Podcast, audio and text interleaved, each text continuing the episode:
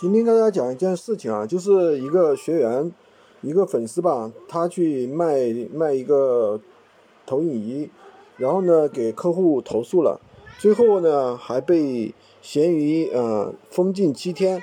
就是七天之内不能发产品，也不能交易产，所有产品都被下架了，反正搞得挺麻烦的。这这个事儿是怎么回事呢？是因为他在闲鱼上跟别人说，嗯，承诺那个。一年之内无理由退货，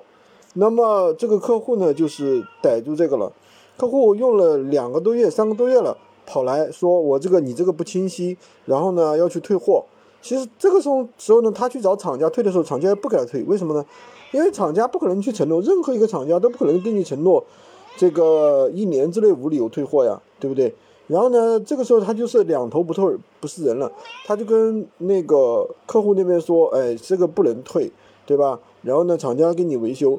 那这时候呢，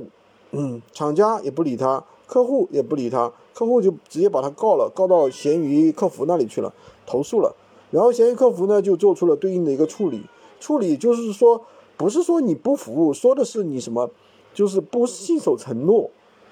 承诺违约。所以说这个东西的话，大家一定要注意啊，这个承诺违约，这个是很重要的一件事情。呃，今天就跟大家讲这么一件一个小的知识点吧，大家千万不要去这个承诺违约了啊！喜欢军哥的可以关注我，订阅我的专辑，当然也可以加我的微，在我头像旁边获取闲鱼快速上手笔记。